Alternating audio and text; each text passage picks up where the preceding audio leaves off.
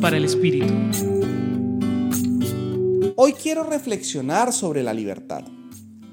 Desde una perspectiva mundana, nos han enseñado que para ser libres necesitamos muchas cosas materiales y así poder hacer todo lo que queremos. El problema es que pasamos mucho tiempo en función de esas cosas que conseguimos. Desde una perspectiva espiritual, ser libre es tener muchas posibilidades de responder a los llamados de Dios, de estar presto y disponible para construir el reino. Justo de eso nos habla el Evangelio de hoy. Jesús nos dice, dichosos los que participen en el banquete del reino de Dios.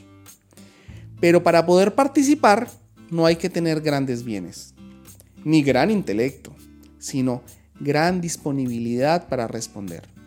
Eso significa tener libertad. Libre es quien no tiene tantas cosas que cuidar, sino mucho para compartir. Libre es haber soltado los dolores del pasado y así no actuar por rencor, sino por amor. Libre es no tener un precio que pague tu conciencia, sino una fe que determine tu actuar.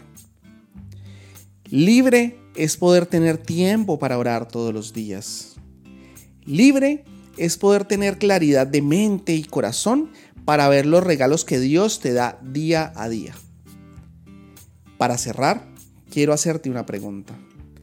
¿Y para ti, qué significa ser libre? Hoy los acompañó David Trujillo del Centro Pastoral San Francisco Javier, Pontificia Universidad Javeriana.